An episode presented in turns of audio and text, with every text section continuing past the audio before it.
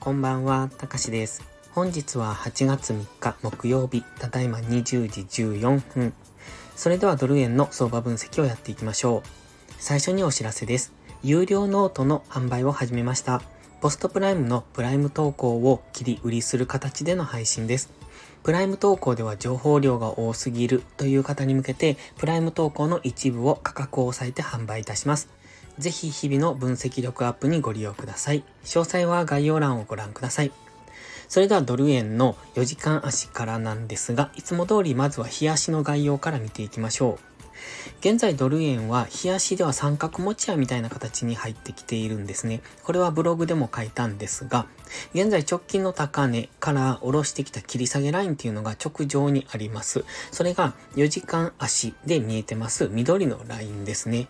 今はそこが一旦の天井。と見ておくのがいいと思います。そして加減はオレンジのトレンドラインですね。日足に引いたオレンジのトレンドライン。今はそことの間に挟まれた状態にあります。値幅はそこそこありますのでトレードすることはできるんですが、難しい動きをしそうですので、その辺は注意ですね。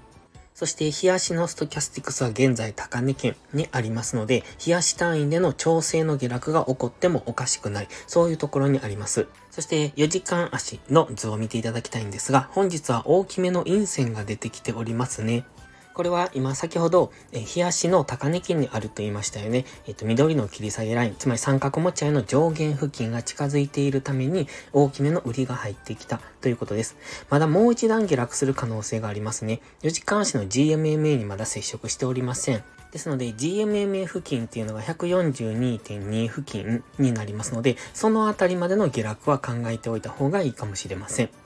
現在は、えっ、ー、と、上昇トレンドで高値は更新しているんですが、その更新幅っていうのが微妙ですので、しばらくこのあたりで揉むのかなと。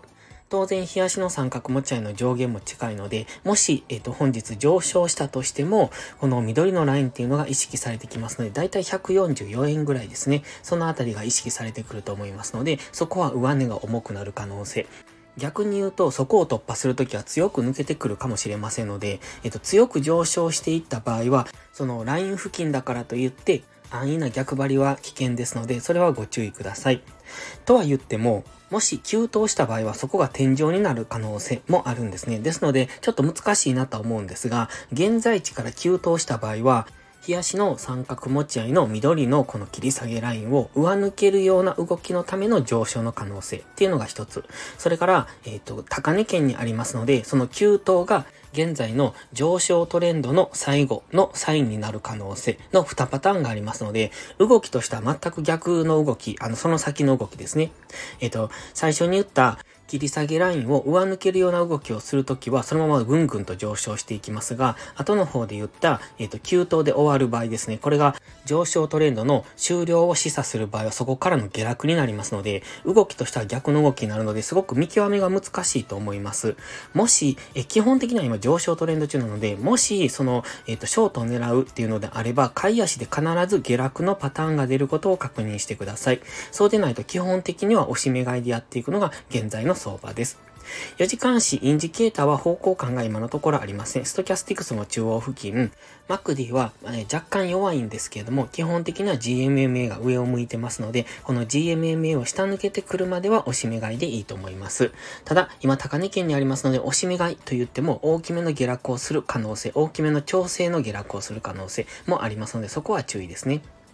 そして1時間足です。1時間足を見ていただくと、えっ、ー、と、過去の上昇、えっ、ー、と、これが28日の金曜日からの上昇で、だんだんとこの角度が緩やかになってきてますよね。えっ、ー、と、なんていうか、この上昇の角度がだんだんと横向きになってきているっていうのかな。上向きから横向きっていう風に、上昇の角度が緩やかになってきているということは、上昇の勢いが減ってきているということですので、えっ、と、ここからダラダラと下落方向に動く可能性があります。なおかつ本日強めの陰線が出てきているということですので、えっ、と、ちょっともう一段の下落は考えておきたいですね。赤い矢印、これブログで書いたものと同じですが、赤の矢印を描いてます。赤と青の矢印ですね。この辺りからの反発上昇を、もしくはそこのラインを抜けると、えっ、ー、と、下落に転じる可能性が高いというところを描いております。まずは昨日の安値を下抜けたらそこから一旦深めの押しをあの作る可能性が考えられます。ただし、昨日の安値付近、142.2付近っていうのは、